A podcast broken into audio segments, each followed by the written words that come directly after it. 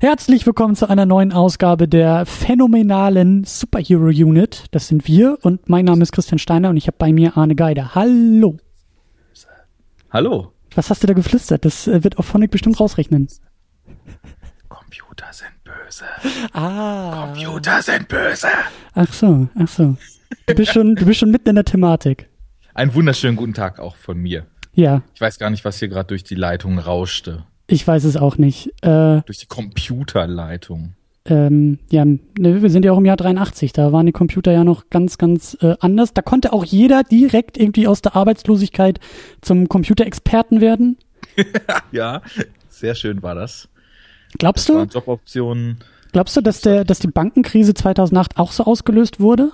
Dass da auch so einer irgendwie direkt von der Straße kam und sich an den Computer gesetzt hat und gesehen hat, oh, hier kann ich Geld abziehen und da kann ich Geld abziehen und dann im roten Ferrari davon gefahren ist? Hm, vielleicht so ungefähr. Ich glaube, reell war es so, dass viele Leute einfach von der Straße gekommen sind und so getan haben, als ob sie verstünden, was sie da machen, aber nicht mehr wussten, wo sie Geld abziehen können oder wo nicht, sondern einfach nur noch Knöpfe gedrückt haben. Und Und Anzüge irgendwann kam getragen. irgendwas raus. Ja. Für sie, für die anderen natürlich nicht. Ja, wir äh, besprechen heute, wir, wir, wir reduzieren uns immer mehr, ne? Wir haben in der ersten Sendung oder ja, in der ersten Sendung hatten wir drei Filme, in der zweiten hatten wir zwei Filme. Jetzt sind wir bei einem Film angekommen, nämlich bei Superman 3 aus dem Jahr 1983. Jawohl. Wir versuchen immer noch rauszufinden, und das wird die nächsten Jahre so weitergehen, ob es ein Superhelden-Genre gibt. Wenn ja, wie sieht das aus? Wenn ja, was gehört dazu? Was gehört nicht dazu? Welche Trends gibt es? Welche Epochen gibt es? Welche Paradigmen gibt es? Und irgendwie vielleicht auch, wie sehr uns das Spaß macht oder auch nicht Spaß macht.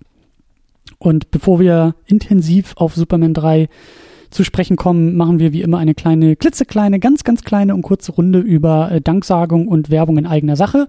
Denn vielen, vielen Dank an dieser Stelle für Patreon-Spenden. Ja, das geht einmal äh, ja an mich beziehungsweise an Second Unit und Superior Unit und es geht auch einmal an dich, Arne, und an Enough Talk. Zwei Patreon-Kampagnen sind verlinkt bei uns unter superherounit.de. Findet ihr auch bei Patreon, wenn ihr einfach nach Enough Talk oder einfach nach Second Unit sucht. Äh, alles such- und findbar und da könnt ihr ein bisschen Kohle lassen und das machen viele von euch und dafür sagen wir auch an dieser Stelle vielen, vielen Dank. Definitiv. Vielen, vielen Dank. Ja. Ich kann es immer noch nicht fassen, dass man sein hart erspartes Geld für das Geschwafel, was ich ins Netz senfe, auf den Tisch legt. Für Aber das- es ist so. Es ist ja auch ein hart erarbeitetes Geschwafel, was wir hier Die auf den Welt ist legen. voller Helden, Ja. die sich um unsere Serverkosten Gedanken machen. Das finde ich gut. Ja. Ja. Finde ich sehr gut. Genau, und wo wir schon beim Thema irgendwie Kosten und auch beim Thema äh, Geld und auch beim Thema äh, harte Arbeit sind, äh, ich habe da mal was ausprobiert. Ähm, wir sind ja jetzt, wenn dieser Podcast hier rauskommt, äh, kurz vor Batman vs. Superman, ein Film, den wir dann wahrscheinlich tatsächlich in fünf Jahren oder so mal besprechen werden. Ein Film, der zumindest bei mir in der Second Unit, in einem, wie sagt man, Mutter-Podcast zu diesem Projekt auf jeden Fall ein Thema sein wird, aber den wir hier in diesem Kontext erst äh, viel, viel später besprechen werden. Wir wollen ja chronologisch durchgehen.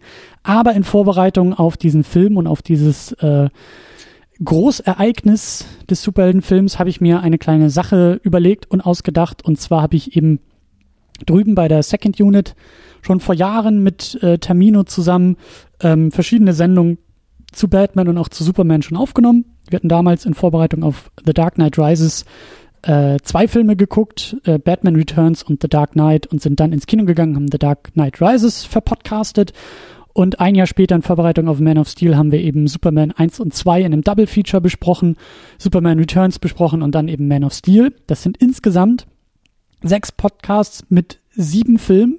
Die haben wir zusammengeschnürt, haben dann noch ein Intro und ein Outro zugemacht und ein, ja, in diesem Outro halt besprochen, was eigentlich so rückblickend unsere Meinung zu diesem Film sind und auch ein bisschen vorausblickend, was vielleicht unsere Erwartungen an Batman vs. Superman sein könnten. Und dieses ganze Paket, insgesamt eben aus sechs Podcasts zu sieben Filmen plus Intro plus, plus Outro, haben wir zusammen gebündelt und packen das mal bei Bandcamp zu einem kostenpflichtigen Download von fünf Euro zusammen, um einfach mal zu gucken, ob euch sowas interessiert, ob ihr bereit seid, vielleicht für sowas auch ein bisschen Geld auszugeben und das eben auch als nachträgliche Spende im Großen und Ganzen äh, betrachtet oder nicht. Aber wir haben es einfach mal ausprobiert ich habe auch die entsprechenden Sendungen ein wenig remastert und nochmal versucht, äh, audiotechnisch auch ein wenig aufzubessern. Das sind eben schon teilweise zwei, drei Jahre alte äh, Episoden gewesen.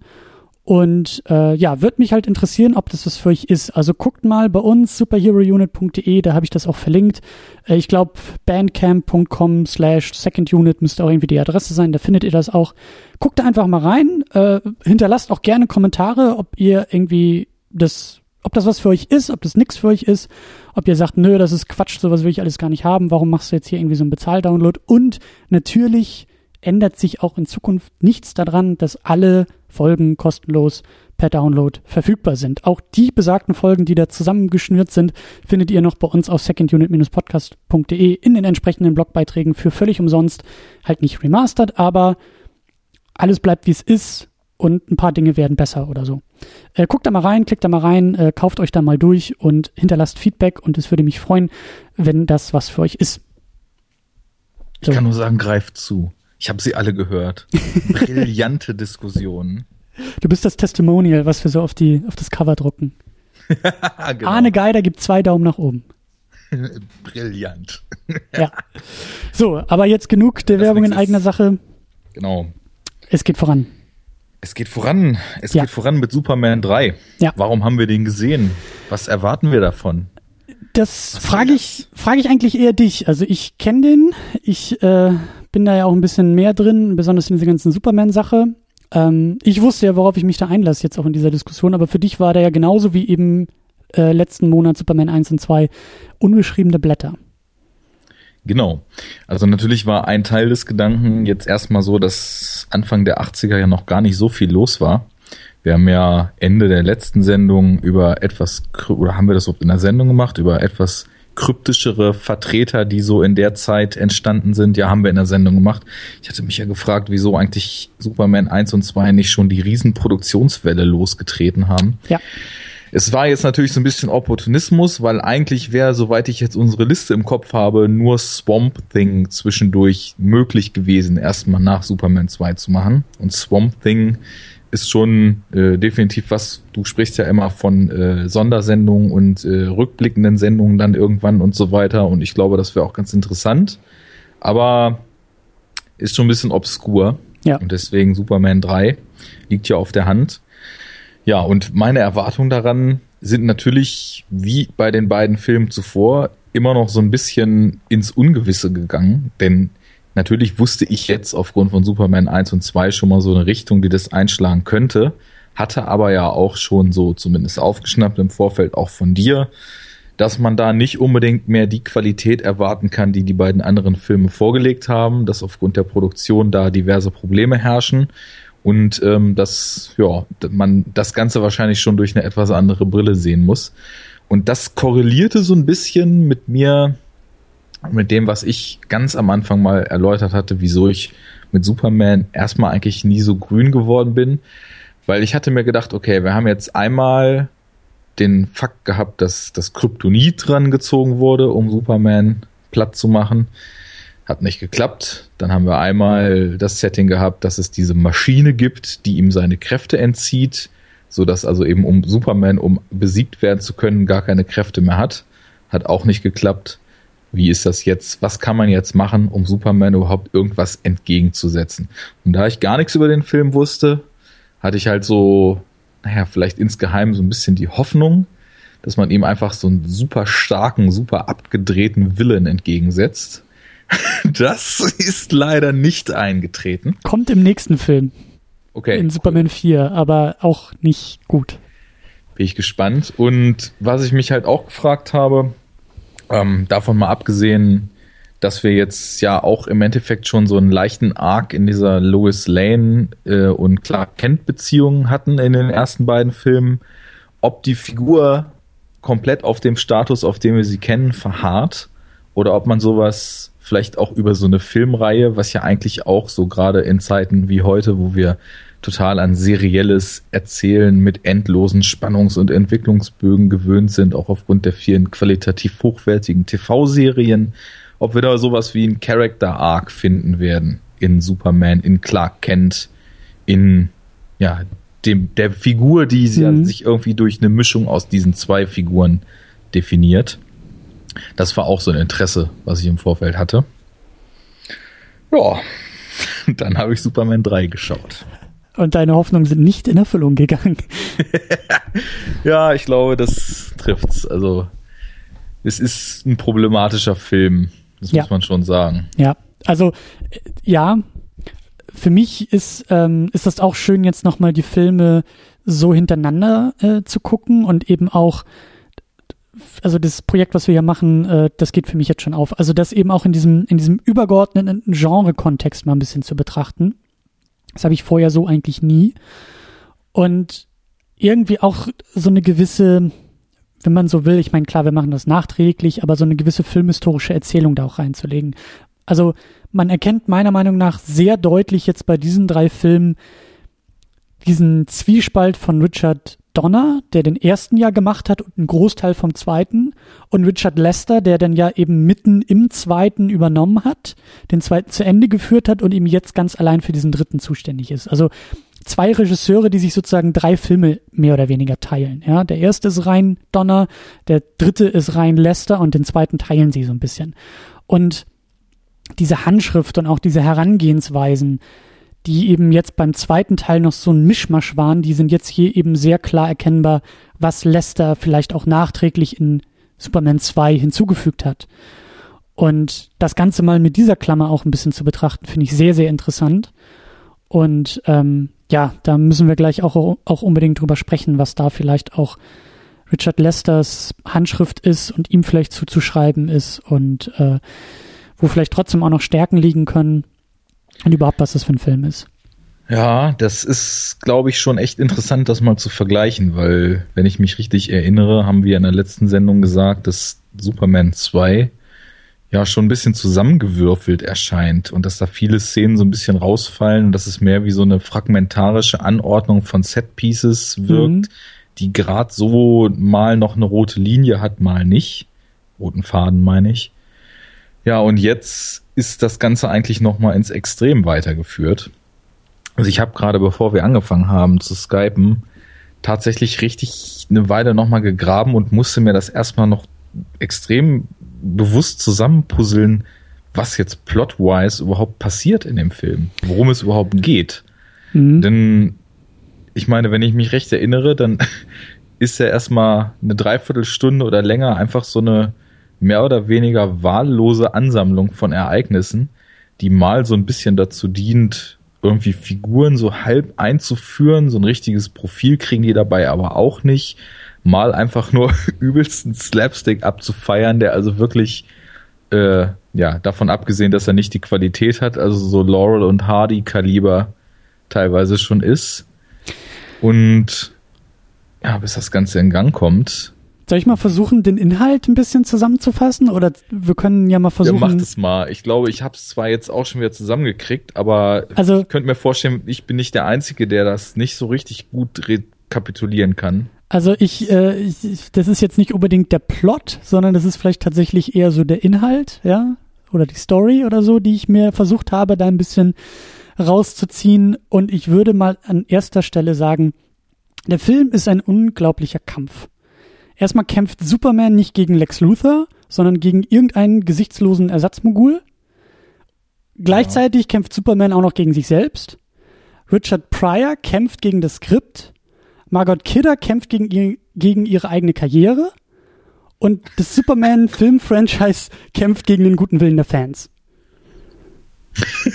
ja, das ist natürlich wirklich sehr schön zusammengefasst. Also das ist für mich so der Kern des ganzen Films. Es ist ein unendlicher Kampf. Alle kämpfen gegen und gegen sich und mit sich und ja, im, im, im Kern der Plot ist ja, äh, glaube ich, auch relativ schnell zusammengefasst. Wir haben den guten Richard Pryor, mit dem der ganze Film losgeht. Als Gus Gorman ein, ein fast schon Everyday Man, der irgendwie so ein bisschen ähm, unglücklich durchs Leben stolpert und da durch. Ich so gleich mal zwischen. Wenn das ein Everyman, Everyday Man ist, dann wäre die Welt aber wirklich ganz schön weird. Also weitaus weirder, als sie es ist. Naja, er ist ja schon mehr so der, der, er ist ja der Typ von der Straße, ne? Natürlich Richard Pryor als, als große Comedy-Legende und besonders in den 80ern. Und da gibt's wohl irgendwie auch die, die Geschichte, dass er wohl einfach in, in so Late-Night-Talkshows sehr von Superman 2 geschwärmt hätte und äh, der, die Produzenten deshalb auf ihn zugegangen sind und gesagt haben, hier Mensch, äh, Superman 3, mach mal mit, weil, ne, Star Power und sowas. Und ähm, auf jeden Fall ist er ein neuer Computerexperte, der da irgendwie herausfindet, wie er sich eben ein Hacker könnte man schon fast sagen, bevor es Hacker so richtig gab oder bevor sie zumindest in Hollywood angekommen sind, der auf jeden Fall ähm, sich dann eben an seiner Firma bereichert und eben dieser, äh, wie heißt er, Robert Vaughn als Ross Webster ähm, ist der Chef dieser Firma und findet eben heraus, was Gus da anstellt und wie er sich da bereichert, zieht ihn zu sich und will eben seine Computerexpertise, um selber reicher zu werden und irgendwie einen auf Lex Luthor zu machen. Und ähm, ja, gleichzeitig ist Superman irgendwie immer noch Superman und das Leben ist eigentlich ganz in Ordnung und äh, Clark Kent will eben zurück nach Smallville, um da eine Geschichte zu schreiben. Ähm, über seinen alten Heimatort und da trifft er dann seine Jugendliebe Lana Lang äh, und die beiden bandeln da auch so ein bisschen an. Nebenbei muss Superman natürlich immer mal wieder eingreifen und die Welt und den Tag retten. Aber diese beiden Handlungsstränge kommen so ein bisschen zusammen, als eben dieser reiche Mr. Webster Superman aus dem Weg bringen will und das macht er eben über ein künstliches Kryptonit. Dieses künstliche Kryptonit verfehlt ein bisschen den Zweck und sorgt dafür, dass Superman nicht stirbt, sondern dass er böse wird, was auch absolutes Highlight in diesem Film ist und immer noch großartig ist und auch noch gleich diskutiert werden muss, aber ein paar sehr, sehr geniale Szenen hervorbringt, die auch heute noch sehr, sehr gut als GIF äh, funktionieren. Ähm, und ja, Superman schafft es aber, Clark Kent schafft es aber, diesen, diesen, diesen Anfall, diesen Werteverfall zu überwinden, findet wieder zu sich selbst, stellt äh, sich äh, entgegen gegen diesen Mr. Webster und auch gegen Gus Gorman äh, in deren komischen Geheimversteck mit Supercomputer. Der Film dreht durch. Auf einmal geht es irgendwie um Technikangst und irgendwie, äh, wie du so schön vorhin gesagt hast, Computer sind böse. Und am Ende siegt natürlich Superman und alles ist gut und die Welt ist gerettet. Und wir haben natürlich wieder den großartigen Shot von Superman, der im Weltall herumfliegt und in die Kamera grinst, was mittlerweile ein Trope dieser Filmreihe geworden ist. Und das ist aber dann auch noch eine Note, die mich, also trotz all dessen, was da im Vorfeld ja schief läuft, könnte man sagen, wobei das alles auf eine Art schief läuft, die mir jetzt nicht unangenehm aufstößt. Das funktioniert halt einfach als gesamter Film nicht so richtig. Gänzlich unspaßig ist es natürlich nicht, aber dieses Grinsen im Weltall, das entlässt einen auf so einer versöhnlichen Note. Das mag ich doch ganz gern, muss ich sagen. Und da habe ich dann auch schon gemerkt, dass innerhalb dieser zwei Filme oder zu dem Zeitpunkt, wo er dann im Abspann oder kurz vorm Abspann grinst, dann eben drei Filme, die ich jetzt alle erstmalig gesehen habe, mir Christopher Reeve als äh, Superman schon derart ans Herz gewachsen ist, dass das richtig so ein Moment ist, wo man merkt, wenn er kommt, dass man auf ihn gewartet hat. Mhm. Das hat halt was Ikonisches. Mhm. Also, gefällt mir sehr gut. Freut mich, da geht mein Herz auf, dass dein Herz aufgeht. Absolut. Ja. Das ist hier absolut herzlich. Nicht wie bei Roboterfrauen, die kein mehr Herz mehr haben, weil sie von Computern infiltriert wurden. Ja. Du hast eben gesagt, gegen Ende kommt noch die Angst rein, Computer sind böse. Da würde ich aber tatsächlich ein bisschen früher ansetzen, denn also der Film hat wirklich, wir haben ja so ein bisschen die Comic-Äras, Ären, Äras, äh, weiß ich nicht. Erati, keine Ahnung. Irreä aufgedröselt in der ersten Folge und hatten ja so ein bisschen dargestellt, also Bronze Age ist halt irgendwie Technik und Wissenschaftsangst. Und das atmet der Film also richtig krass. Also alles, was überhaupt irgendwie an Schlechtem in diesem Film passiert, ist durch Computer oder generell durch Technik und Wissenschaft ausgelöst.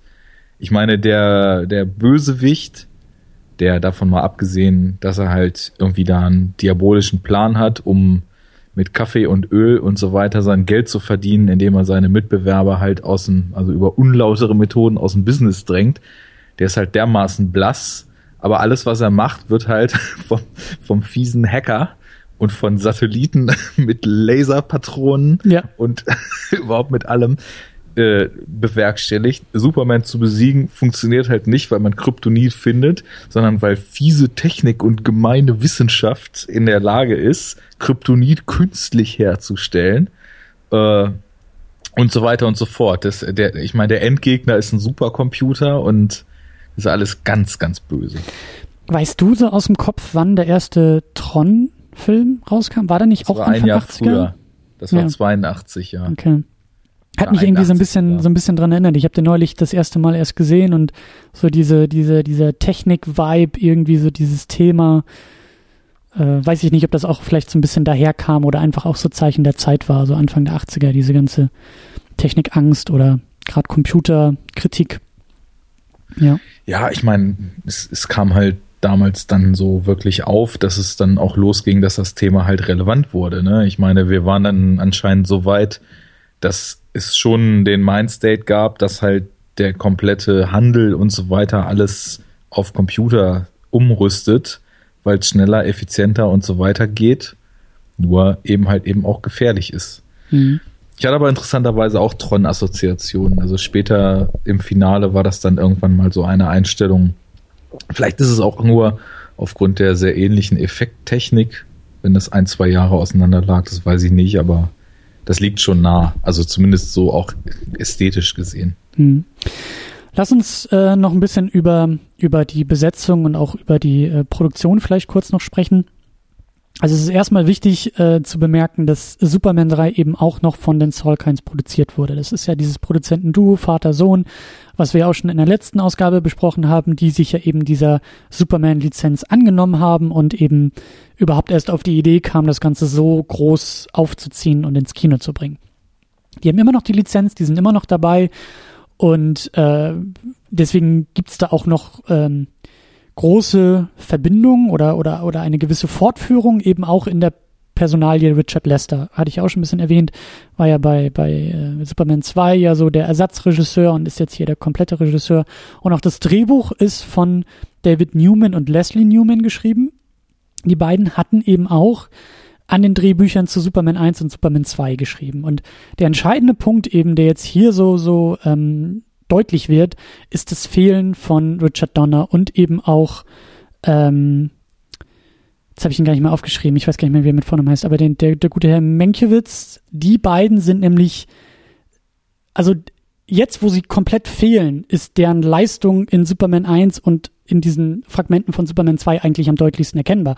Denn das ist ja eben genau diese Geschichte, die eben immer wieder um Superman und um die Filme herum erzählt wird. Richard Donner wurde dazugeholt als großer Superman-Fan.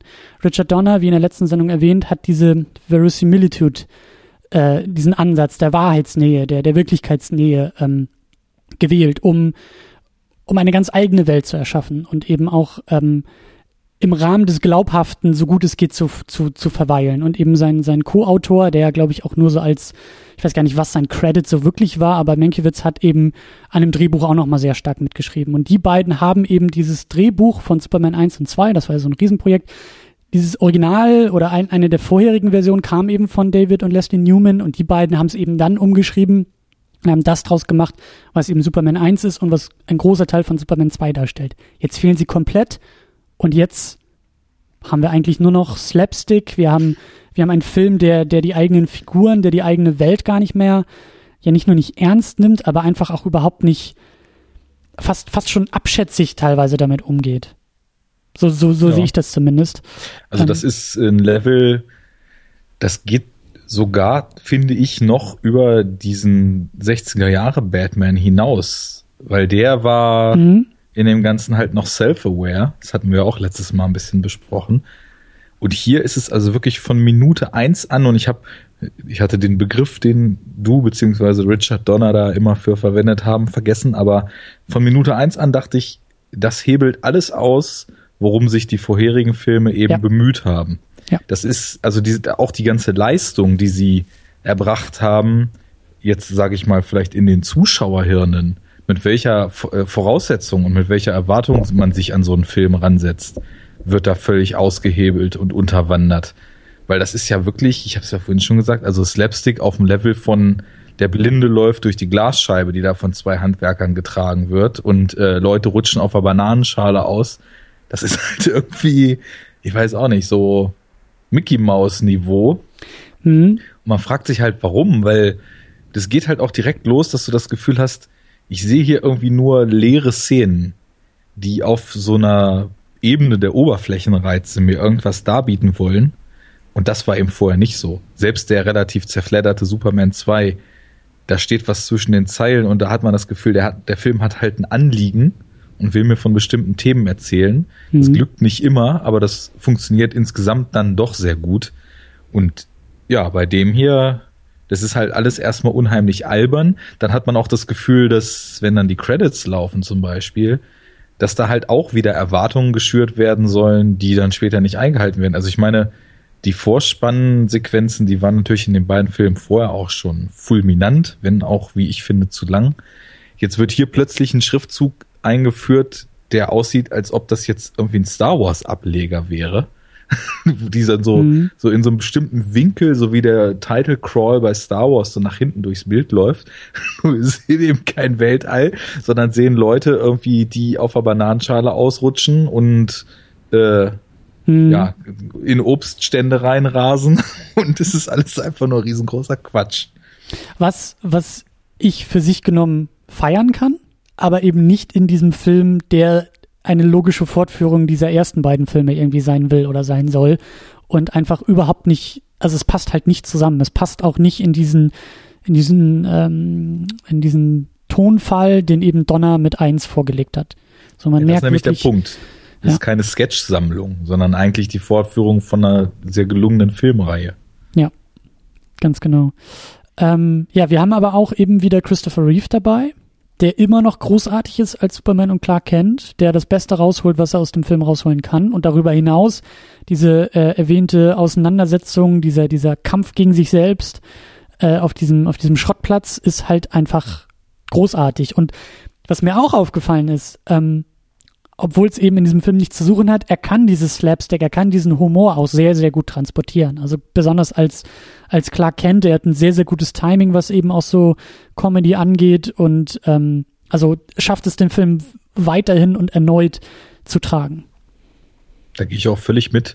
Ich muss sogar sagen, dadurch, dass er jetzt hier nochmal eine gänzlich unbekannte Seite von sich zeigen durfte, weil vorher war halt Superman ja nie böse, mhm. ähm, hat sich in seinem Schauspiel auch nochmal eine weitere Dimension eröffnet, ja. die ich sehr stark finde. Also das hatte ich mir auch dann sogar noch extra notiert, dass ich nicht vergesse, wie gut er dann eben auch den runtergekommenen Superman, der quasi plötzlich böse geworden ist, spielt Natürlich unrasiert, ne? weil Bad Boys haben ja drei Tage Bart. Alkohol trinkend. Alkohol trinkend, ja. Und äh, plötzlich hämisch und zynisch. Mhm. Aber das ist genial. Und ich meine, die Szene, die du schon ansprachst, eben wie er das Ganze dann quasi ablegt, das ist natürlich, würde ich fast sagen, auch eine mit der genialsten sogar aus den drei Filmen. Mhm. Isoliert für sich betrachtet, also ganz, ganz groß. Nur das Drumherum ist ein bisschen zerpflückt. Aber egal. Ja. Wir gehen das durch. Ja. Und, und ich will nur noch äh, zu guter Letzt äh, Annette O'Toole erwähnen, die Lana Lang spielt, weil die ähm, das gut macht, aber auch später dann äh, 2001 ging es glaube ich los bei Smallville, bei der bei der TV-Serie als Supermans Mutter, also Clark Kents Mutter als als Martha Kent gecastet ist, was ein, eine sehr süße Verbindung eigentlich ist zu diesem zu diesem Superman-Mythos. ja, sowas ist ja ganz nett. Ich meine, es war ja zum Beispiel auch in Superman 1, dass als er neben dem Zug läuft, genau. dass da und dann das kleine Mädchen gemaßregelt wird im Zug, was halt Lois Lane in Jung sein soll, dass die beiden Eltern ja auch die beiden Schauspieler sind, die bei Superman and the Mole Man Superman und äh, ja. Lois Lane gespielt hatten. Ganz genau. Und also ist Quervernetzung, soweit das Auge reicht. Und was eben spannend hier ist bei Superman 3, dass also äh, ähm, Gene Hackman gar nicht dabei ist. Da gibt's dann auch verschiedenste äh, Mutmaßungen und Aussagen und äh, äh, Margot Kidder, die eben Lois Lane spielt, die ist ganz, ganz kurz nur dabei, um sich dann in den Urlaub zu verabschieden. Und die Legende ist halt, dass die beiden einfach ähm, sehr unzufrieden waren mit dem Recasting des Regisseurs, also mit dem, mit dem Ersatz Richard Lester und dass die beiden einfach sehr große Fans von Richard Donner waren und ähm, deshalb einfach dann ja komplett rausgeschrieben oder halt ganz, ganz klein reingeschrieben wurden. Ja, aber das hat ja wirklich also nur Cameo-Ausmaße eigentlich. wie Ja. man Lois Lane da sieht. Ja. Und man merkt auch, dass die Produzenten sich bewusst waren, was da fehlt und in der Figur von Lana versuchen, so eine Spiegelung von ihr mehr oder weniger anzulegen. Sie ist natürlich, also Lana ist natürlich nicht die starke Frau und so weiter, aber man merkt in der Einführung auf diesem Schulball, das könnte eins zu eins die Szene sein, wo Clark Kent in Superman 1 in der Redaktion und im Foyer dieses Redaktionsgebäudes hinter Lois Lane herläuft. Ja. Nur, dass er eben durch den, äh, durch die tanzenden Leute eben dieser Lana hinterherläuft. Und das ist, glaube ich, sehr bewusst, weil man einfach versuchen will, dann so implizit, implizit zu zeigen, guck mal, die ist jetzt hier aber genauso wichtig. Also ihr müsst jetzt hier Margot Kidder gar nicht vermissen. Die wird das jetzt auch gut machen hier. Ja. Und ich finde auch, also so wie sie die Rolle spielt und so weiter, ist alles irgendwie schön und sie hat auch so eine sympathische Ausstrahlung, das geht schon ganz gut. Nur ist es irgendwie auch so ein bisschen schade, dass sie eigentlich nur dazu benutzt wird, um erzkonservative Werte zu vermitteln. Hey, wir sind in Kansas, ja. Smallville ist nicht Metropolis. Stimmt. Da brauchen Frauen unbedingt einen Mann und betonen auch vier oder fünfmal in einem Film, dass sie extrem gern kochen und deswegen der Mann noch mal zu Besuch kommen sollte.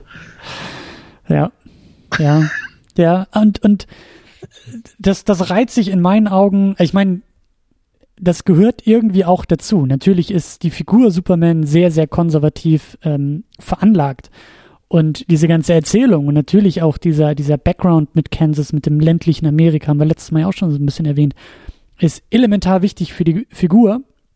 Aber ich glaube, dass eben hier auch deutlich wird, dass eben die Beteiligten Lester und auch die beiden Newmans einfach die Figur selber auch vielleicht nicht vielleicht auch nicht den Reiz zumindest gesehen haben. Ich weiß nicht, ob ich so weit gehen würde, dass ich sage, sie haben die Figur gar nicht verstanden.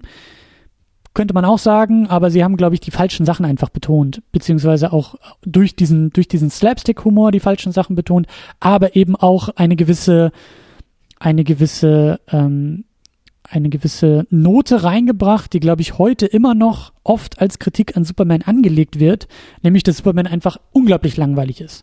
Ja, also natürlich war er als Figur auch schon in Superman 1 und 2 jetzt nicht die, die größte Projektionsfläche für menschliche Dramaturgie, um das mal so auszudrücken. Aber hier wird eben deutlich, glaube ich, auch das, was du vorher so als Vorurteil gegenüber Superman hattest, so, ich glaube, wenn, wenn, wenn ich dir den jetzt zuerst gezeigt hätte, hättest du gesagt, das ist genau das, was ich erwartet habe. Superman, der irgendwie seinen Kaffee ohne Koffein trinkt, äh, Superman, der irgendwie äh, immer zur rechten Zeit an der rechten Stelle ist und irgendwie äh, kleine Kinder aus dem Feld rettet, aber eben auch ein, ein, ein Frauenbild, was irgendwie so transportiert wird von äh, äh, hast einen Mann, ist alles gut. Und eben dieser Slapstick-Humor, der einfach irgendwie keine, keine, keine Tiefe oder gar nichts irgendwie mit Figuren äh, möglich macht. Ähm, also ich glaube, hier kommt einfach ganz, ganz viel zusammen, was nicht unbedingt förderlich für die Figur und für dieses Franchise auch war. Ja, aber ich glaube nur, weil man das Gefühl hat, der Film positioniert sich da nicht wirklich zu und man weiß überhaupt nicht, wo die Macher hinwollen. Weil es gibt dann zwischendurch mal wieder so kleinere Momente, wo man das Gefühl hat, jetzt, wenn wir mal zum Beispiel bei dieser konservativen Komponente bleiben, dass es gezielt Drehbuchlines gibt, die das auf so eine spitzfindige Art unterwandern sollen, als sie zum Beispiel ihr Picknick machen und sich dann in Form von so einer typischen Hollywood-Romantik-Szene anbahnt, dass es zwischen den beiden knistert und sie so einen Dialog halten und irgendwann dann Lana meint, also so kurz bevor eigentlich der Kuss kommen würde, Clark, I gotta tell you something und dann irgendwie so doppeldeutig reingefuscht wird, dass sie noch an ihm vorbeiguckt, ihr Auto sieht und dann halt my, my oil pan is leaking, was halt super doppeldeutig ist in dem Moment. da, da frage ich mich dann so, ey, das, das, das sind eigentlich total coole Momente, aber ich hätte irgendwie mehr davon gebraucht, um zu wissen, wo die Macher hinwollen. Weil so sehe ich halt das Konservative und sehe halt auch, dass das Ganze eben dann nach relativ klassischen dramaturgischen Mustern aufgelöst wird. Also ich meine, er macht ihr dann irgendwann den Antrag und sie finden dann irgendwann ihr Glück zusammen und sind dann anscheinend die heile Familie. Er macht ja keinen Antrag.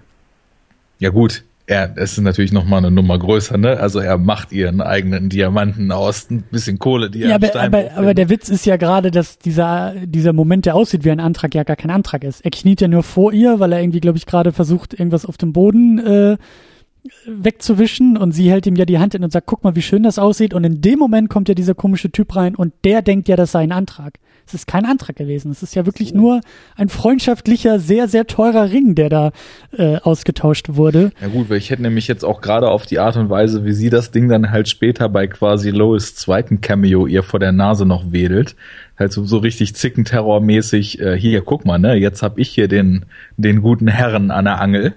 Also troll dich, so habe ich das halt verstanden. Naja, ich, ich, ich habe es anders, ich anders gesehen. Ich, ich, ich habe es eben noch konservativer im Grunde genommen gesehen, weil das hat ja auch schon der zweite Teil gezeigt.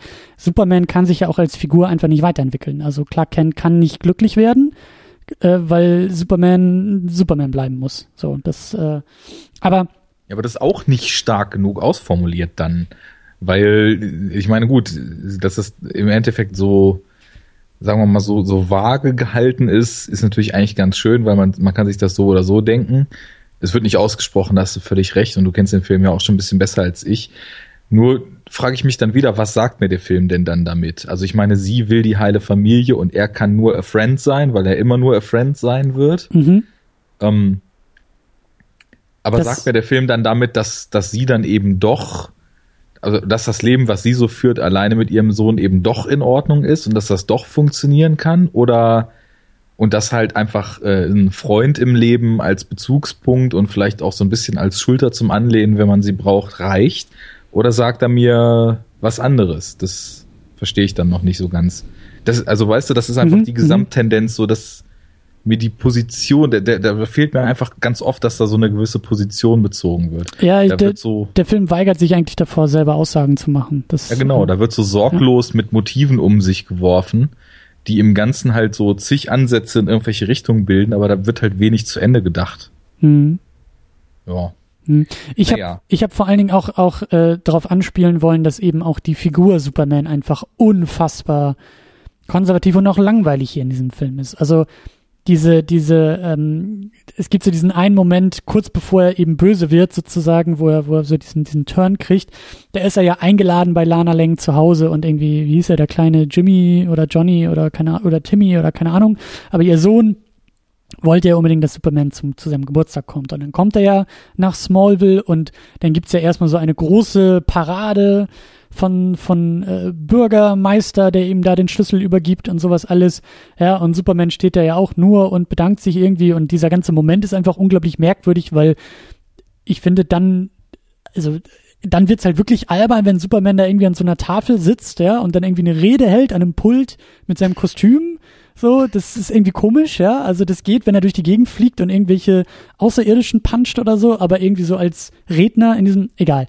Aber direkt nee, nicht danach. egal, da würde ich noch kurz zu sagen, das, also das ist, finde ich gut, die Beobachtung, weil das erdet ihn irgendwie viel zu sehr und macht ihn dann im Endeffekt zu so einem Mitbürger, der ein bisschen mhm. mehr kann und dieses Kostüm trägt. Ja. Und beraubt ihn eigentlich auch so ein bisschen dieser Symbol, dieses Symbolcharakters, den wir jetzt schon so festgestellt hatten.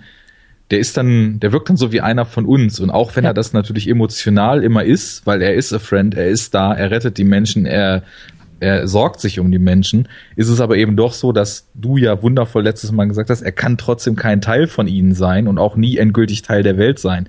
Und mit einem Orden geehrt zu werden und die Ehrenbürgerschaft von Smallville zu bekommen und an der Tafel eine Rede zu halten, das ist zu menschlich irgendwie, das, also das, oder zu gesellschaftlich so. Der, er ist so, mhm.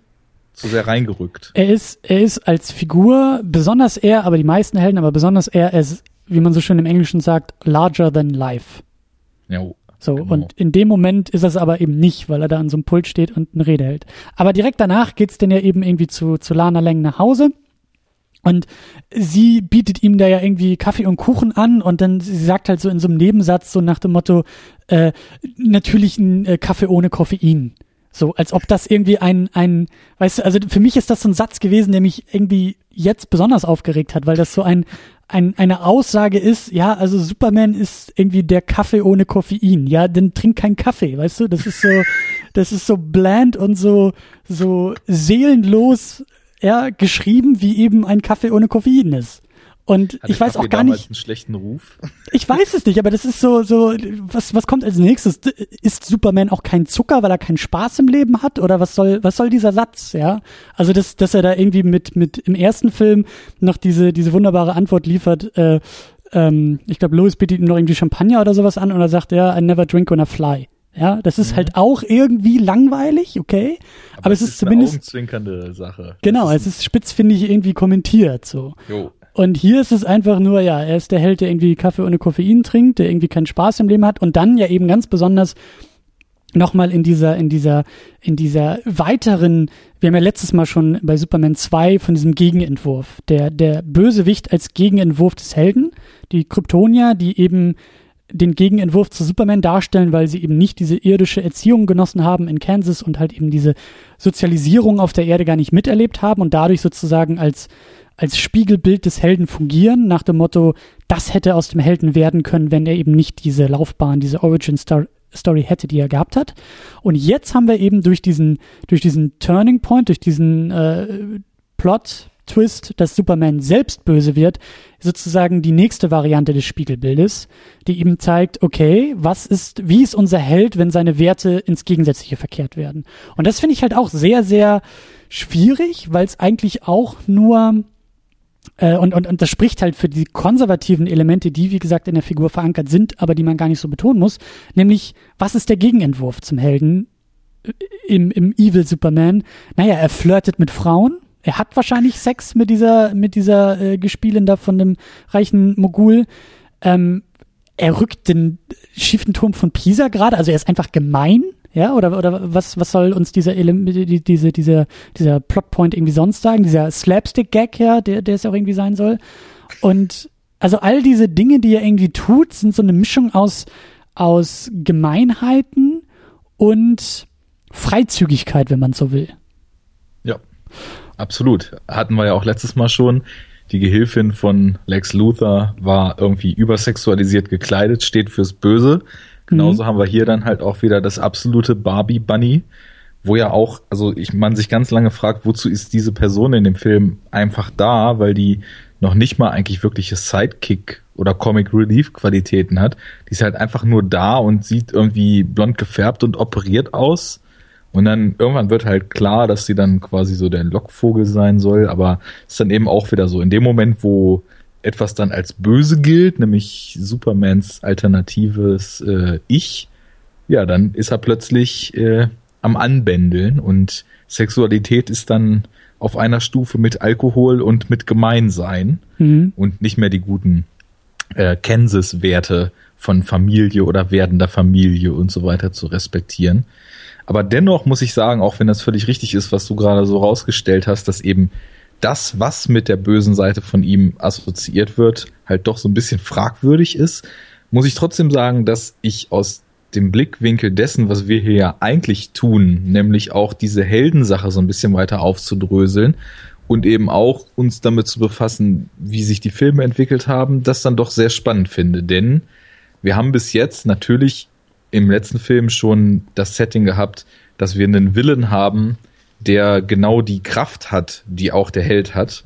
Aber jetzt haben wir ja erstmalig die Frage, oder sagen wir mal so, eine Fragestellung, die den Held und seine Macht in ein gewisses Licht rückt, was ihn auch hinterfragt, nämlich die Frage in den Raum stellt, was ist denn, wenn diese Instanz, die wir als strahlend gut empfinden, die uns haushoch überlegen ist, und uns eigentlich immer zur Hilfe eilt, wenn die sich umwandelt und plötzlich sich gegen uns stellt, was muss man denn dann machen? Ich meine, im Endeffekt ist das der Grundstein dessen, was wir dieses Jahr in Civil War sehen würden. Was ist, wenn, wenn Helden plötzlich ihre Kräfte für die falschen Dinge benutzen?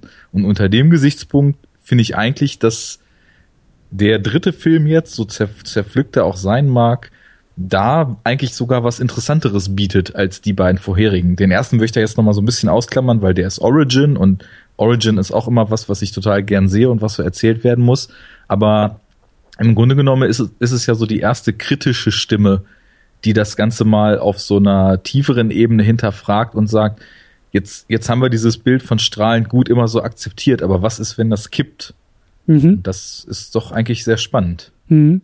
Ich denke da auch gerade an, an weitere, also äh, ich springe so ein bisschen gedanklich in die, in die Zukunft, was für uns immer noch Vergangenheit ist, äh, Days of Future Past oder so ähnlich.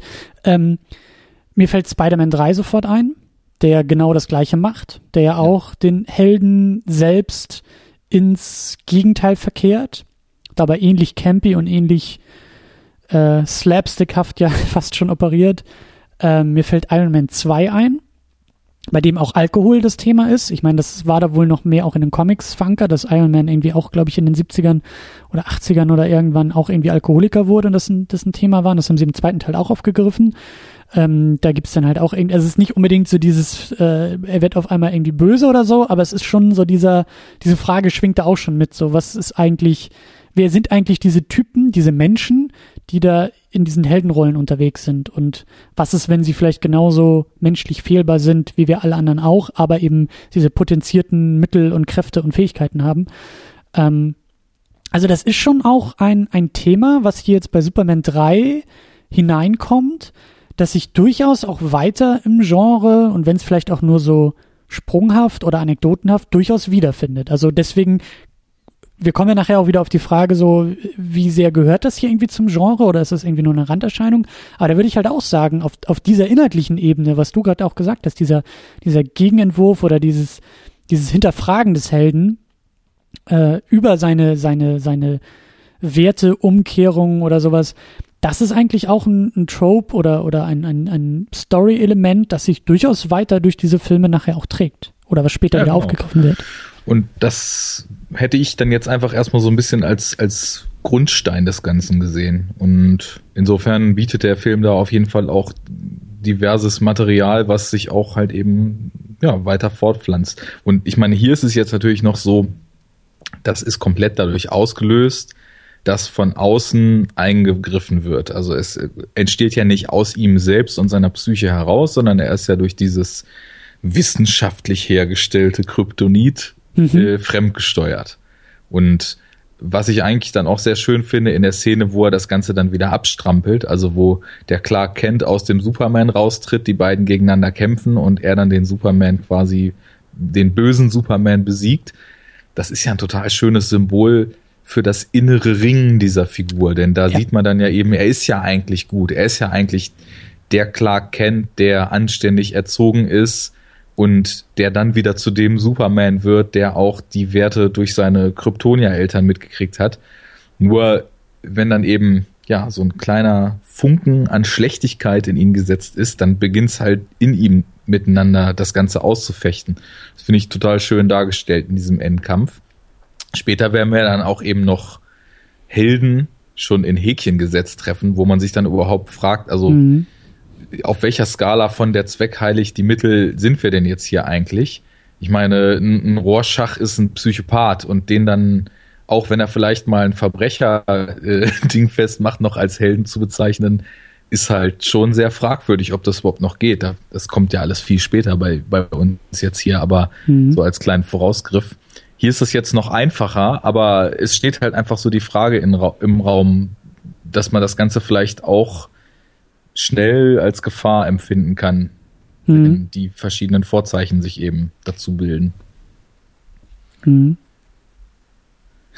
Zustimmendes Murren. Und ja, so. ja, ich, ich, äh, ich bin gerade ein bisschen auch, auch erstaunt, dass sich das so sehr tatsächlich auch durch weitere Filme irgendwie noch, also das, ich dachte echt, sonst, dass Superman 3 einfach nur so ein, so ein, wie soll ich sagen, also so wenig für das Genre einfach beigetragen hat. Ich habe die ersten beiden so als leuchtende, als leuchtende Instanzen, als, als große Kerzen für diese Genre gesehen. War ja auch mein Argument letztes Mal, diese, diese krassen Blaupausen. Und Superman 3 so irgendwie so weit wie möglich an den Rand gedrückt und vier am liebsten schon wieder vergessen. Aber diese Kerze, wenn man in dieser Metapher bleiben will, die leuchtet bei Superman 3, wenn auch schwächer und kleiner, aber sie ist immer noch irgendwie da. Und ich weiß auch nicht, ob das irgendwie, ich weiß nicht, ob es eine bewusste Entscheidung war, ja, aber also gerade diese Parallele zu Spider-Man 3 ist, finde ich, so deutlich im Grunde genommen. Da gibt's ja auch den Kampf es ist halt Venom, aber da gibt's ja auch den Kampf Spider-Man gegen Venom. Da gibt's ja auch diese, diese, dieses Abspalten im Grunde genommen, ja, und auch diese, diese Schizophrenie, diese, diese psychische, dieser psychische Kampf mit sich selbst und so, das sind ja auch alles Themen, die da aufkommen. Und ich frage mich halt nur gerade, ja, hätte man das nicht irgendwie auch schon sehen können, wenn man Spider-Man 3 gemacht hat? So, hätte da nicht irgendjemand mal am Set kurz den Finger heben müssen und sagen, ähm, Machen wir jetzt hier eigentlich ein Remake von Superman 3? Also haben wir den alle gesehen? Wissen wir alle, was das für ein Film ist? Also wollen wir das hier wirklich machen oder so? Aber ähm, ja. Naja, wenn du jetzt bei Spider-Man bist, es fällt vielleicht weniger auf, weil es eine Figur ist, die darauf angelegt ist, dann halt auch als Villain zu fungieren. Aber im Grunde genommen hast du das ja auch in Spider-Man 1 schon. Du hast ja auch den Kobold, der ähnlich wie jetzt hier Superman durch einen wissenschaftlichen Unfall mhm. mehr oder weniger so eine schizophrene Identität entwickelt und sein ziviles Ich ringt mit dem Willen, nur dass da eben der Willen überwiegt. Also für mich war das jetzt gleich, als ich den Film gesehen hatte, erstmal so der spannendste Aspekt des Ganzen, weil auch wenn das Ganze drumherum irgendwie zerfasert wirkt, hatte das doch für mich jetzt schon so eine gewisse Tragweite. Hm. Genau, ein, eine Sache, die ich gerne noch besprechen würde, ähm, die ich auch auf so einer Metaebene als, ähm, als Bestandteil des Genres vielleicht sogar nennen will, ist die Frage, was für eine Geschichte hier eigentlich erzählt wird, beziehungsweise ähm, wie wir uns vielleicht sogar auch in so einer laufenden Geschichte, in so einem Franchise, wenn man will, in dieser, also wir sind noch nicht in Superhelden-Universen-Zeiten, wo halt eine Geschichte nie mehr aufhört, aber wir sind ja irgendwie in so einer, in so einer längeren Erzählung jetzt irgendwie schon drin. Wir haben Teil 1, wir haben Teil 2, wir haben eigentlich Teil 2 auch schon so als fast schon perfekte Klammer irgendwie um diese Geschichte, sind ja auch beide zusammen produziert worden. Aber die Frage, die hier bei Superman 3 irgendwie gestellt werden kann, muss auch bei allen anderen Filmen eigentlich äh, und besonders beim, beim dritten Teil einer Reihe gestellt werden. Was wird hier erzählt? Also was, was, was, was bringt diese Geschichte, was trägt diese Geschichte diesem filmischen Mythos irgendwie noch hinzu? Was, was, ähm, wie bereichert sie ihn? Oder zerfasert sich hier irgendwas? Oder wird es auf einmal unkreativ? Gibt es überhaupt noch eine Geschichte? Und ich glaube, dass hier eben auch schon klar wird, habe ich letztes Mal auch so ein bisschen angedeutet, die Problematik auch dieser Superheldenfilme generell eine, also sozusagen so ein Mittelkapitel irgendwie zu erzählen. Ja, den Anfang kannst du immer gut erzählen, so ein Ende kannst du vielleicht auch noch irgendwie gut erzählen, also unabhängig davon, dass Dark Knight Rises jetzt nicht der beste Film war, aber die Idee eines, eines Abschlusses so geht ja auch noch, aber die Frage ist doch immer, was passiert in der Mitte? Und da hat Superman 3 auch keine Antwort drauf. Ich weiß nicht, ich kann das nicht beantworten, weil ich jetzt wissen müsste, wie Superman 4 ist, den ich ja auch noch nicht kenne. Denn. Der hat überhaupt nichts mit dem Film zu tun. Okay. Der ist wirklich, ich hatte, ja. Ich hatte es ja eingangs schon gesagt, ich war halt auf der Suche nach so einem gewissen Character Arc. Wobei ich halt auch nicht wissen konnte, inwieweit so ein Character Arc bei Superman als Figur überhaupt möglich ist. Aber das jetzt mal außen vor gelassen.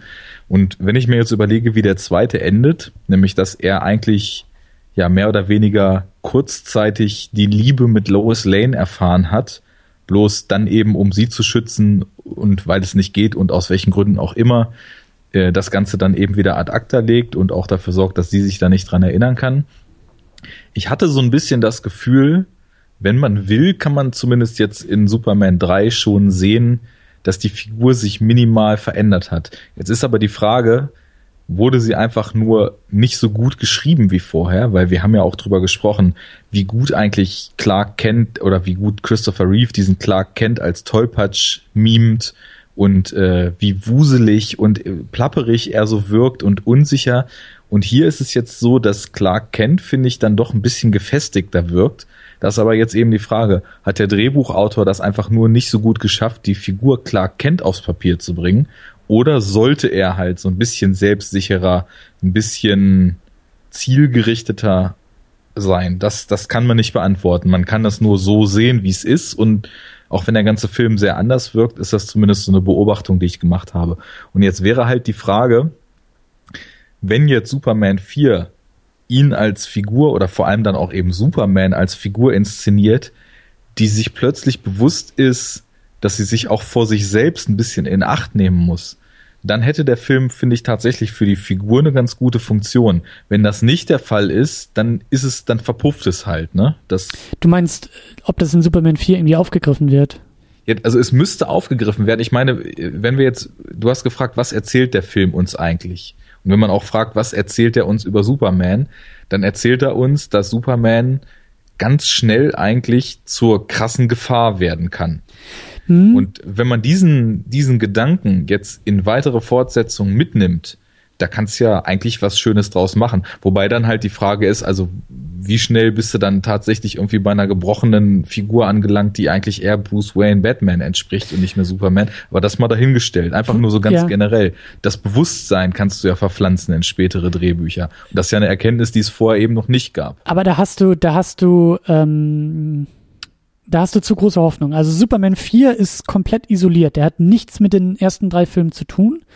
Ähm, Superman Returns knüpft dann aber auch nur an Teil 2 an und ignoriert 3 und 4 und eben damit auch diesen, diesen, was, was du gerade so schön formuliert hast, ja, diese, dieses, ähm, diese, dieses selbstreflexive Moment vielleicht auch, die man, dass man dann in Superman selbst hätte finden können, so, das wird halt auch komplett ignoriert.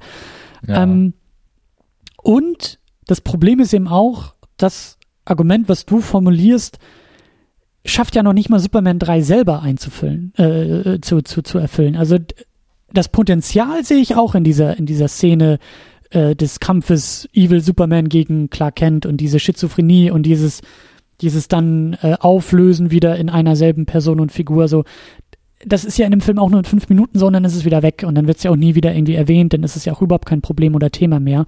Ähm, also da, ich glaube, da machst du, ich glaube, da bewertest du das ein bisschen zu stark schon für, für den eigenen Film. Also ja, es ist da, sein. aber es wird, glaube ich, nicht, nicht richtig behandelt.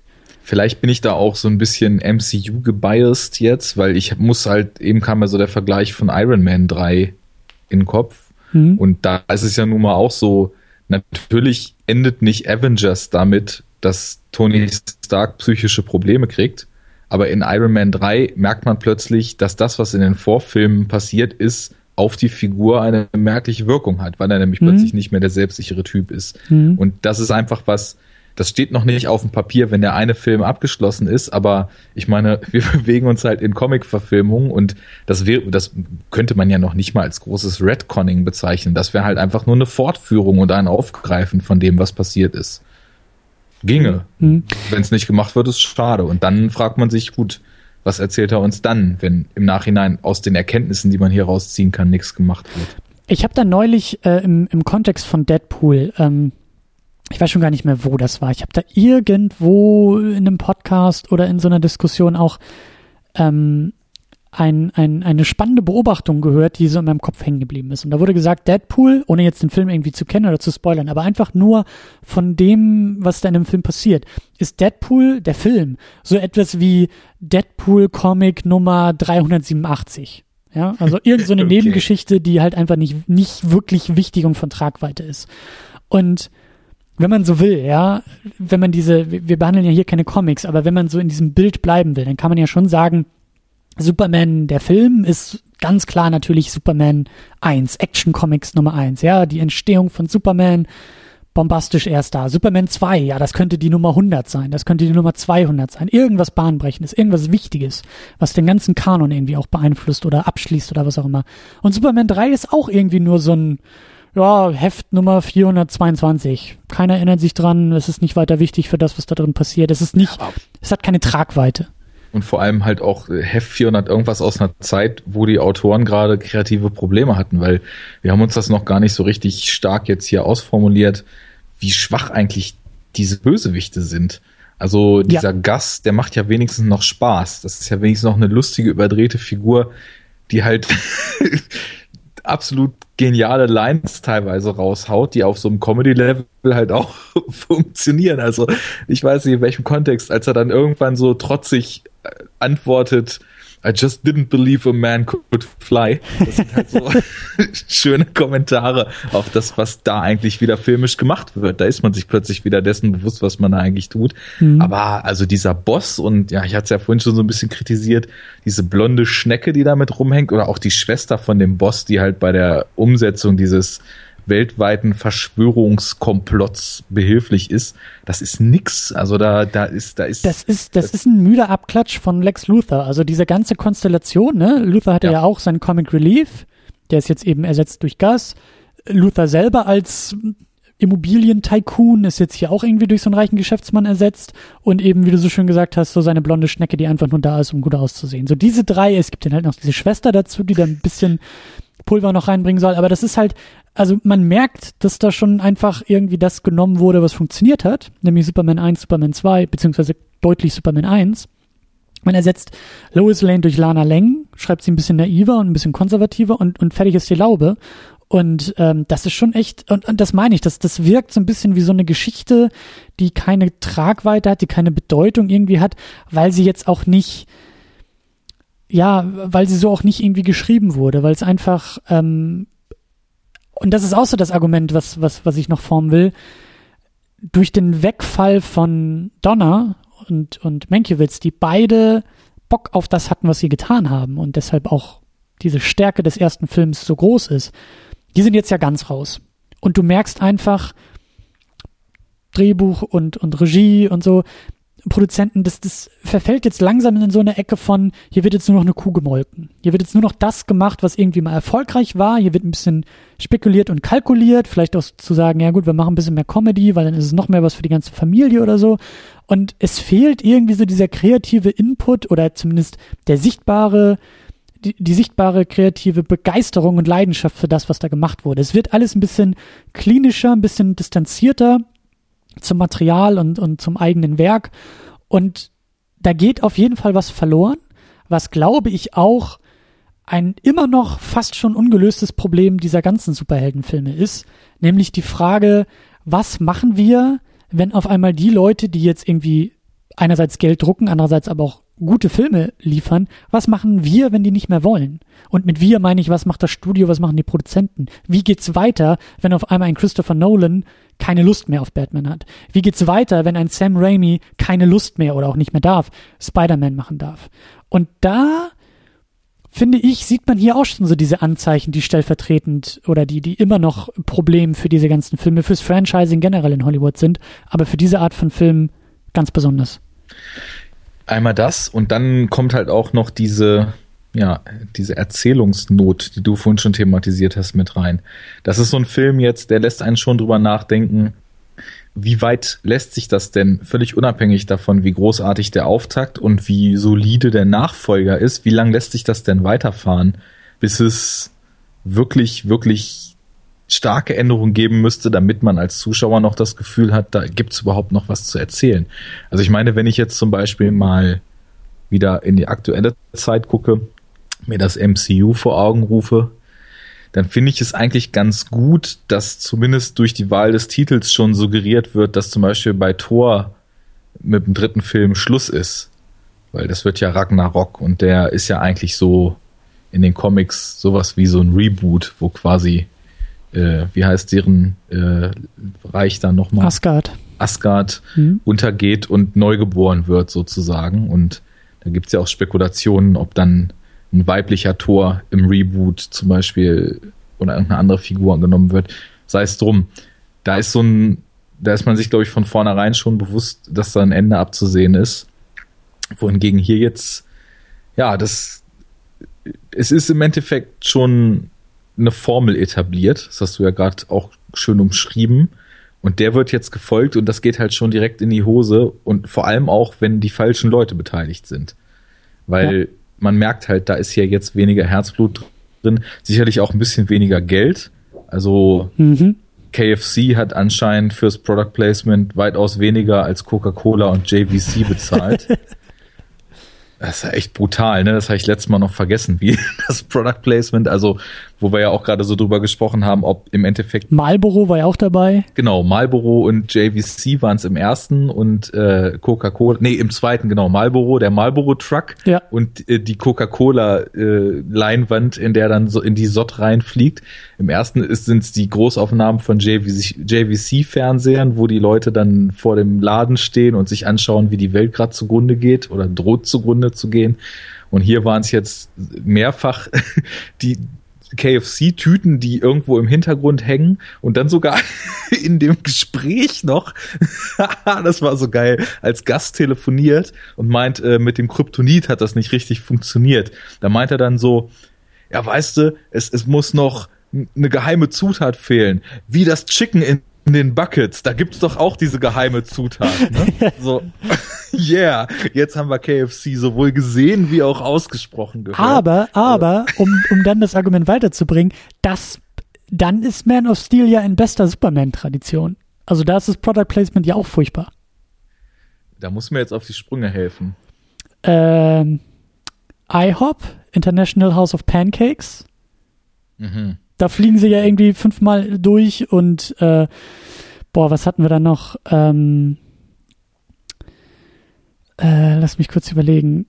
Es ist auf jeden Fall voll mit Product Placement. Ich weiß auch schon gar nicht mehr, was, was, was, was dann noch. Ich habe den ganzen Film schon wieder vergessen. Aber äh, wenn wir ihn besprechen, achte mal drauf. Äh, ist auch voll, voll gestopft. Ja, also in bester Tradition. Ja, das war hier also wirklich auch frontal in your face. Mhm. Jo. Aber genau, was, was du gesagt hast, äh, möchte, möchte ich auch nochmal kurz aufgreifen, nämlich dieses, ähm, diese, diese Beobachtung in der Gegenwart, ähm, ausgehend von dieser, von, von diesem vergangenen Film. Ähm, ist, das ist definitiv auch noch eine, eine Herausforderung, die, die, äh, die aktuell noch ungelöst ist. Also wir haben, wenn man so will, wir sind immer noch, glaube ich, in so einer Phase, obwohl jetzt irgendwie, glaube ich, Phase 3 beginnt in diesem Mar Marvel Cinematic Universe. Wir sind eigentlich immer noch, so Phase 1 und 2 sind eigentlich immer noch Phasen des Aufbaus gewesen. Ja, also Phase 1 natürlich ganz besonders. Vier Filme, äh, die sozusagen ähm, den Anfang machen. Wir haben Iron Man, wir haben Hulk, wir haben Thor, wir haben Captain America. Das heißt, die begründen, die liefern Origin Stories. Natürlich haben wir noch Iron Man 2, aber ne, der, der macht schon ein bisschen weiter. Aber das ist noch ein ganz starker Aufbau. In Phase 2 geht's bei diesen Standard-Franchises halt weiter. Iron Man 3, Thor 2, Captain America 2. Aber wir kriegen auch neue dazu, die ebenfalls aufbauen. Ähm, es war auf jeden Fall Ant-Man und hatten wir noch irgendwas anderes dazu gekriegt? Ich, äh, da musste nee, noch aber wir haben schon verschiedenste Origins oder Teaser gesehen, die dann eben auch wieder weitere Helden etabliert haben. Ich meine, Guardians war natürlich Stimmt, Guardians noch. war auch noch dabei, genau. Das war auch noch Origin-Aufbau. Aber jetzt in Phase 3 und ich weiß nicht, ob es Phase 4 noch gibt oder wie auch immer da die Pläne sind, aber es muss definitiv bald auch eine Phase des, des Abbaus irgendwie kommen. Ja, oder wie du, wie du so schön genau. gesagt hast, wenn Tor 3 da jetzt nicht irgendwie ein, ein Stopppunkt setzt, ein, ein, ein, eine Klammer setzt, wie auch immer man das nennen will, ja, natürlich kriegen wir irgendwie wahrscheinlich zwei Jahre später Tor 4, der dann tatsächlich schon das Reboot liefert oder was auch immer da der Plan ist. Aber es muss ein Gefühl geben von, okay, hier wird jetzt was abgeschlossen. Hier ist jetzt mal so ein Punkt zum Durchatmen. In einer idealistischen Welt würde ich sagen, dann gibt es erstmal fünf Jahre gar keinen Torfilm. Dann wird das erstmal zu den Akten gelegt. Aber wie man auch immer das machen will, es muss irgendwie so ein, also es, es, es muss irgendwie sowas kommen. Es muss irgendwie so etwas geben von, irgendwas geht hier zu Ende oder irgendwas macht hier Pause oder irgendwas hat einen sinnvollen Neuanfang oder eine sinnvolle Übergabe oder irgendwie so dieses Gefühl von, okay, wir haben jetzt hier irgendwas erreicht und jetzt geht's anders weiter. Und das ist zum Beispiel halt eben auch, das wird jetzt auch spannend mit Batman vs. Superman. In diesem DC-Kontext ist es am ehesten noch so, dass man das eben jetzt in Anknüpfung an Christopher Nolans Filme sagen kann. Die sind nicht Teil dieses DC Cinematic Universe, aber nach Nolan hatten wir jetzt auch irgendwie so diesen, diesen Pause-Effekt oder dieses, dieses, okay, da ist was abgeschlossen, jetzt beginnt etwas Neues mit Man of Steel und mit Batman vs. Superman beginnt jetzt das nächste Kapitel. Und diese, diese Kapiteleinteilung, das brauchen wir ganz, ganz dringend in diesen Superman-Filmen, weil ich persönlich auch glaube, dass sonst tatsächlich diese Übermüdung kommt und das Genre, glaube ich, ein ganz, ganz starkes Problem haben wird, wenn es tatsächlich wie so eine Blase immer nur größer wird, aber nie kleiner oder nie eben bei sich irgendwie bleibt. Ja, ein ständiges Wachstum kannst du einfach nicht das gibt es nicht, ein ewiges Wachstum. Und wenn die Filme aber, also damit müssen die Filme umgehen und das ist eben genauso das Ding, finde ich, was man hier auch schon so zaghaft sehen kann. Hier hätte man jetzt spätestens bei Superman 3 hätte man jetzt wirklich auch irgendwie so einen, einen, einen Abschluss liefern müssen oder zumindest irgendwie ein, was auch immer, aber ein Gefühl von Abgeschlossenheit irgendeiner Sache. Ja, es fehlt so ein bisschen das Gefühl des sinnvollen Anknüpfungspunktes. Ich meine, du hast es jetzt schon gerade sehr gut zusammengefasst. Man kann das nicht alles ewig erzählen und ich könnte mir auch vorstellen, dass so verschiedene Reihen dann auch jetzt, ich weiß nicht, wo ich das Vertrauen in Marvel hernehme, aber dass sie dann tatsächlich auch mit dem Bewusstsein, dass anstatt ihnen eher andere etabliert werden, dann auch vielleicht eingestellt werden. Ich meine, am Anfang Thor war jetzt irgendwie nicht der sexieste Held, so in der allgemeinen, im allgemeinen Ansehen. Halt eher so Fantasy und ja, hat natürlich jetzt eine gewisse Beliebtheit so durch Avengers und vor allem auch durch Chris Hemsworth, aber die drehen ja schon wieder die Trommeln ganz fleißig, jetzt auch schon wieder neue Figuren, die vorher eben auch unbekannter und so weiter zu waren, an den, an den Start zu bringen. Und man merkt ja auch, dass in den Filmen die Punkte gesetzt werden, wo sowas wie eine Übergabe stattfindet. Also ich meine, ich weiß jetzt gerade echt nicht mehr, ob das Avengers 2 oder Cap 2 war, endet halt damit, dass quasi sich so ein neuer Squad um Captain America formt. Das war Avengers, ja.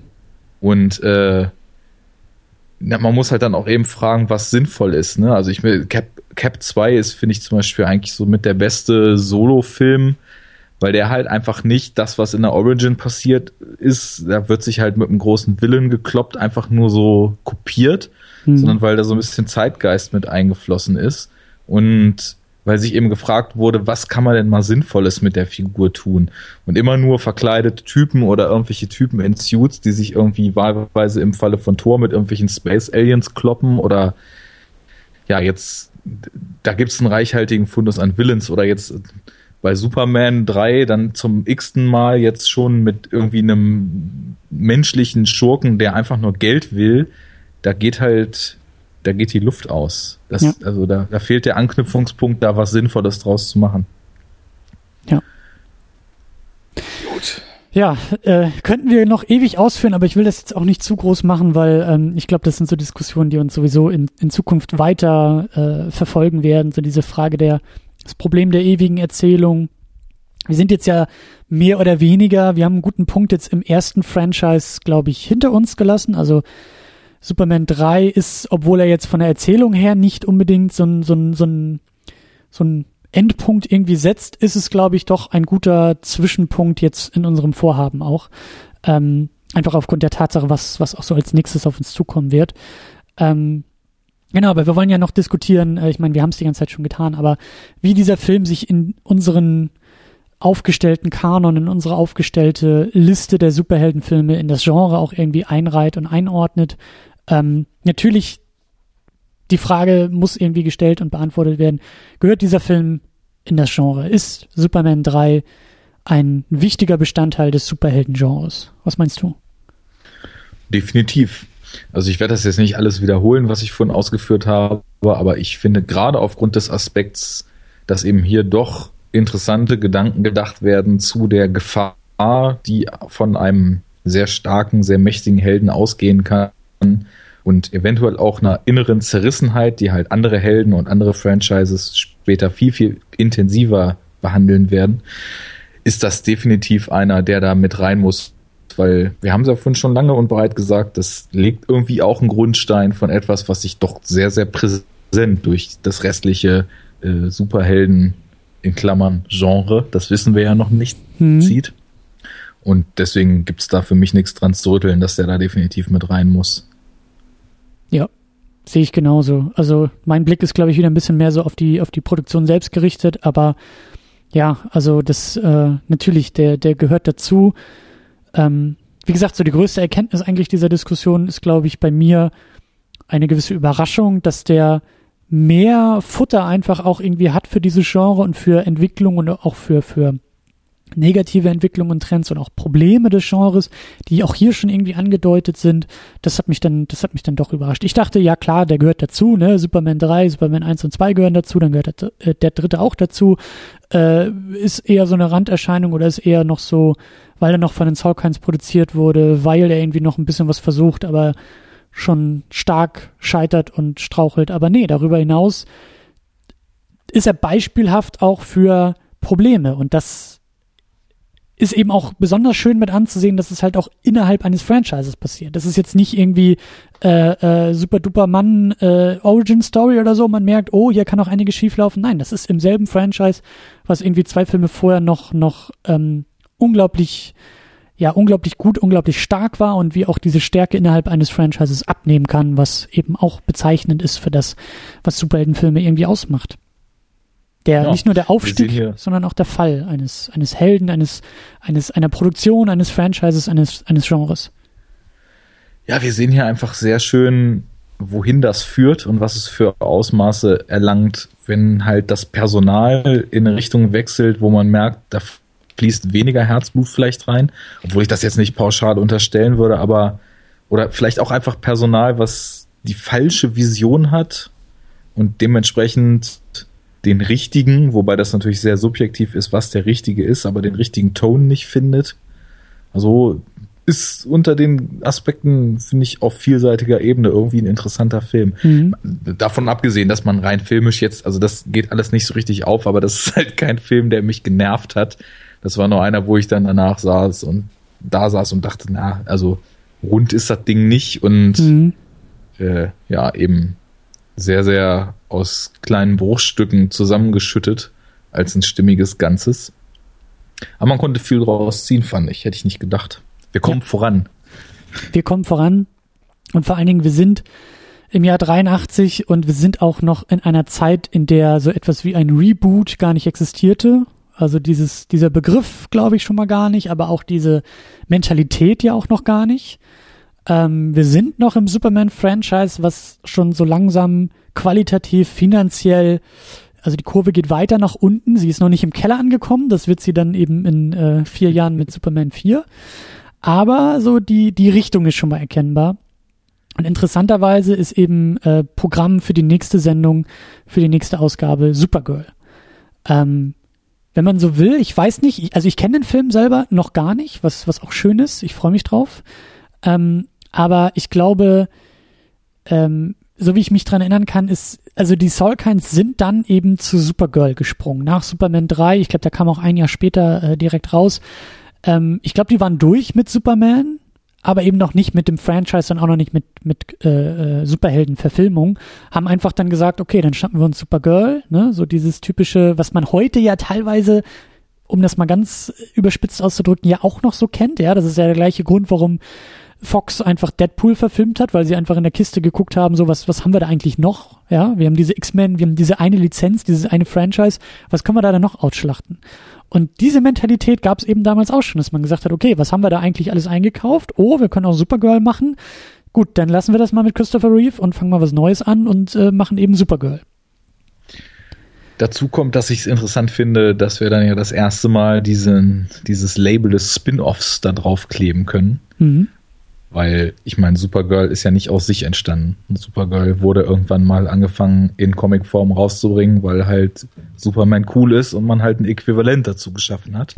Und wir haben vor allen Dingen auch schon, obwohl es das nicht gab und ich glaube auch sogar nicht genannt wurde, aber durch die Tatsache, dass äh, der Darsteller, der auch Jimmy Olsen spielt, auch in diesem Film als Jimmy Olsen auftritt, auch so eine gewisse Verbindung der Materien, ja. Also es ist das ich sag ja, das ist sehr moderne Terminologie, aber das äh, Superman Schrägstrich Supergirl Cinematic Universe äh, gibt es da auch schon so ein Anzeichen. Also wie du sagst, das Spin-off mit Verbindung zum Hauptfranchise ist durchaus ist durchaus äh, wichtig und ähm, das Einzige, was ich halt weiß, ist, äh, dass das Ding mega gefloppt ist, kommerziell als auch bei den Kritikern und dann eben Superman und Comics erstmal so ihre große Phase hinter sich hatten und dann eben 87 mit Superman 4 das Ganze eben als Trash-Film dann äh, höchst billig produziert wurde und dann wirklich den allerletzten Sargnagel bekommen hat.